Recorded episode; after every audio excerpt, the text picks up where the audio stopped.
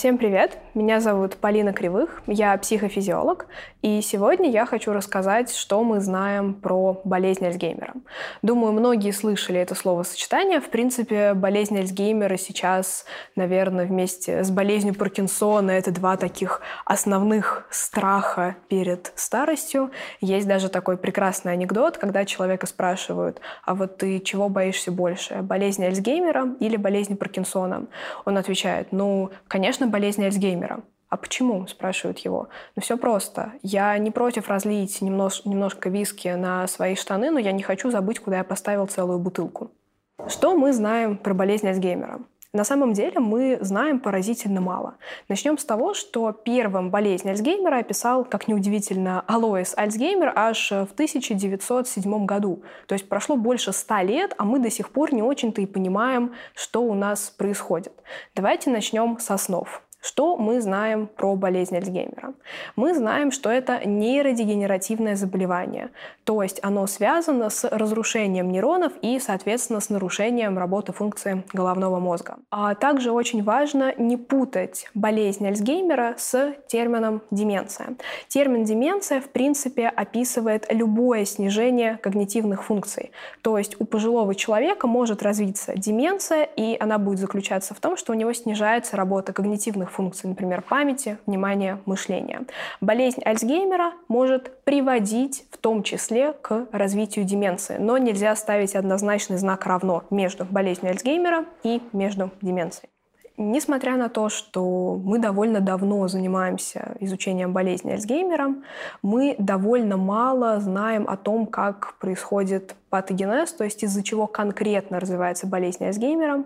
Поэтому у нас довольно плохо развита диагностика. И чаще всего болезнь Альцгеймера диагностируют, когда уже проявляются какие-то явные симптомы. А, но чем раньше удается диагностировать болезнь Альцгеймера и чем раньше удается начать лечение, тем лучше и эффективнее могут быть результаты. Когда мы говорим про болезнь Альцгеймера, то обычно выделяют три стадии развития болезни.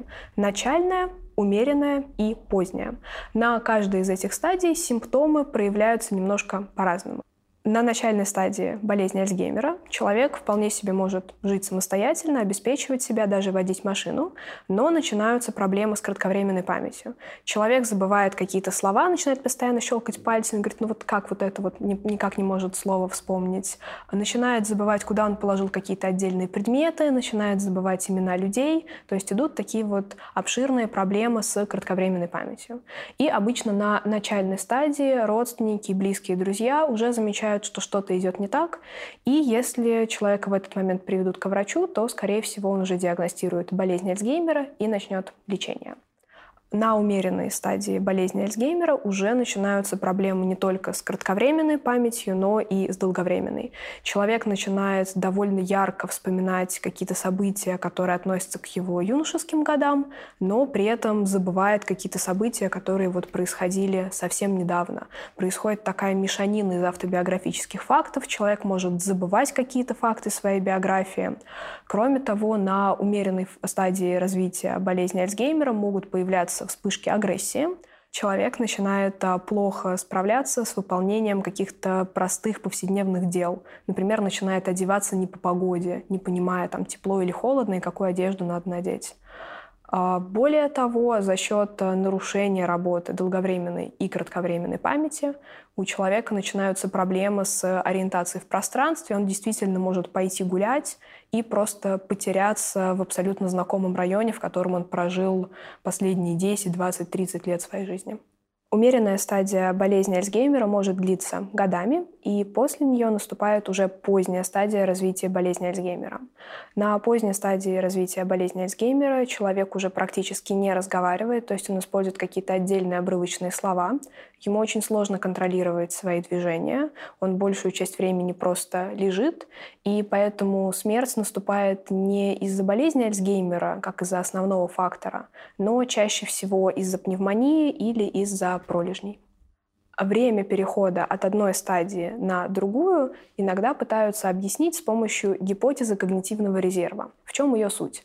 Суть в том, что по мере того, как мы живем, если мы получаем высшее образование, если мы накапливаем знания, интересуемся новым, мы таким образом формируем у себя новые синаптические связи между нейронами и создаем себе вот этот когнитивный резерв. Когда мы смотрим на людей с высшим образованием, в среднем от появления первых симптомов болезни Альцгеймера проходит 15-16 лет, прежде чем они переходят уже на позднюю стадию болезни Альцгеймера. В то время как если мы посмотрим на людей без высшего образования, то там от первых симптомов до поздней стадии проходит примерно 7 лет.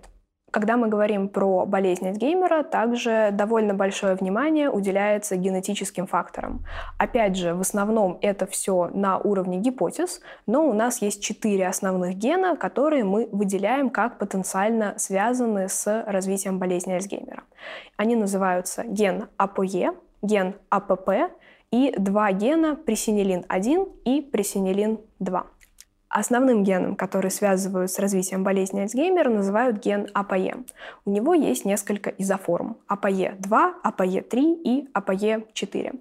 И вот в случае болезни Альцгеймера разные изоформы конкретного гена АПЕ могут приводить к совершенно разным рискам и совершенно разным результатам. Изоформа АПЕ-3 встречается у 75% людей, поэтому считается, что она, скорее всего, не связана с развитием болезни Альцгеймера.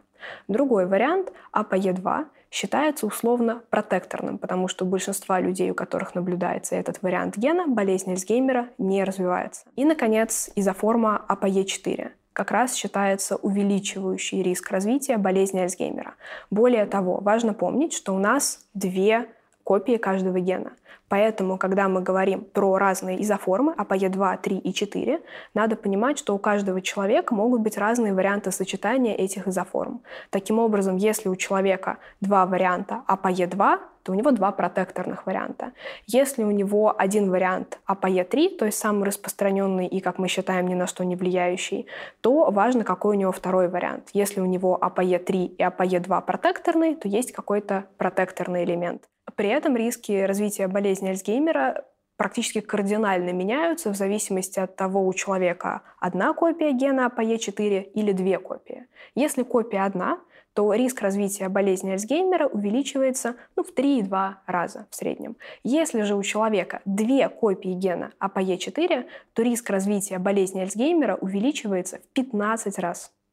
И кратко поговорим про другие гены, которые тоже потенциально связывают с развитием болезни Альцгеймера. Мы знаем про них не так много, это пока такие общие гипотезы и догадки.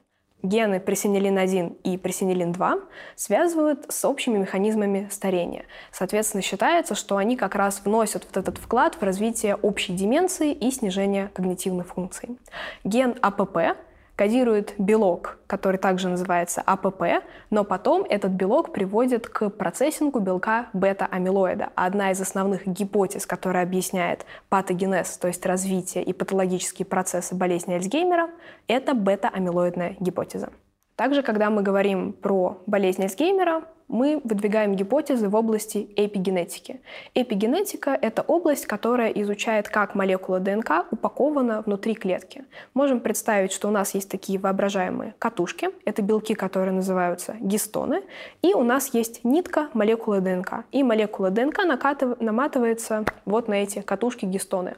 Одна из гипотез, что при болезни Альцгеймера некоторые катушки становятся условно бракованными, и поэтому ДНК наматывается на них как-то неправильно Selma. Также при болезни Альцгеймера нарушается работа глутаматной системы мозга. А, на поверхности нейронов есть специальные NMDA-рецепторы. Обычно мы связываем NMDA-рецепторы с процессами запоминания. Когда нарушается работа глутаматной системы, то нейромедиатор глутамат воздействует на NMDA-рецепторы, и из-за этого в клетку поступает слишком много кальция. Клетка этого не любит, поэтому когда уровень кальция внутри клетки становится слишком высокий, клетка просто умирает. Именно поэтому одно из лекарств, которое используют для лечения болезни Альцгеймера, мемантин, как раз и занимается тем, что блокирует NMDA-рецепторы и не дает слишком большому количеству кальция войти внутрь клетки и уничтожить ее. Теперь давайте посмотрим, что происходит в мозге человека, у которого болезнь Альцгеймера. В первую очередь бросается в глаза массовое отмирание нейронов, то есть у него уменьшается количество нейронов как в коре головного мозга, так и в такой глубинной структуре, которая называется гиппокамп. Гиппокамп нам очень важен, потому что он отвечает за перенос информации из кратковременной памяти в долговременную память. Вот нам и нейрофизиологическое объяснение. При болезни Альцгеймера происходит атрофия гиппокампа, поэтому сначала идет нарушение кратковременной памяти, а потом подтягивается и нарушение долговременной памяти. Еще одна из основных гипотез, которая объясняет развитие болезни Альцгеймера, это амилоидная гипотеза. Опять же, когда мы смотрим на снимки мозга человека, у которого есть болезнь Альцгеймера, мы видим там так называемые бета-амилоидные бляшки. Это скопление белка бета-амилоида в межклеточном пространстве. В норме такой белок не должен скапливаться в мозге. Поэтому условно можно сказать, что эти бета-амилоидные бляшки — это мусор, который остается в мозге и почему-то не вычищается. Ничего удивительного, что скопление такого белка приводит к общему снижению когнитивных функций. И также дополнительным аргументом в поддержку амилоидной гипотезы является следующий факт. При синдроме Дауна происходит трисомия 21 хромосомы. То есть у человека вместо двух 21 хромосом появляется три 21 хромосомы. И как раз тот ген, который кодирует белок бета-амилоид, из которого потом образуются бляшки, он находится на 21 хромосоме. И если мы посмотрим на людей с синдромом Дауна, то примерно к 40 годам у них развиваются Альцгеймера подобные симптомы. Не болезнь Альцгеймера в чистом виде, но что-то очень похожее, что дополнительно поддерживает амилоидную гипотезу. И, наконец, самое главное, что же нам делать для профилактики болезни Альцгеймера? Поскольку мы знаем не так много про причину возникновения болезни Альцгеймера и еще практически не понимаем, как она конкретно развивается, рекомендаций тут не так много. В первую очередь нужно вспомнить гипотезу когнитивного резерва. Чем больше вы учитесь, чем больше вы узнаете нового, тем больше когнитивный резерв вы создаете. И тогда, даже если вдруг болезнь Альцгеймера и начнет развиваться, человек с большим когнитивным резервом гораздо больше времени сможет провести от первых симптомов до последних. Второй способ профилактики болезни Альцгеймера – это регулярные занятия спортом, как бы странно это ни звучало. Дело в том, что регулярные занятия спортом усиливают образование новых нейронов в гиппокампе. Таким образом, гиппокамп становится немножко больше по объему, и это позволяет улучшить работу памяти. Еще один способ профилактики болезни Альцгеймера – соблюдать гигиену сна. У нас есть данные, что при депривации сна, то есть когда человек спит недостаточно или не спит вообще, у него увеличивается количество белка бета-амилоида. А это тот самый белок, который образует бета-амилоидные бляшки в мозге при болезни Альцгеймера. Так что для профилактики нужно высыпаться. И, наверное, мой самый любимый пункт в профилактике болезни Альцгеймера, когда мы общаемся с другими людьми, ходим в какие-то клубы по интересам, занимаемся каким-то хобби, у нас тоже появляются новые синаптические связи. Поэтому, если вы хотите а, как-то оградить себя от болезни Альцгеймера и снизить риск ее развития, не забывайте общаться с друзьями.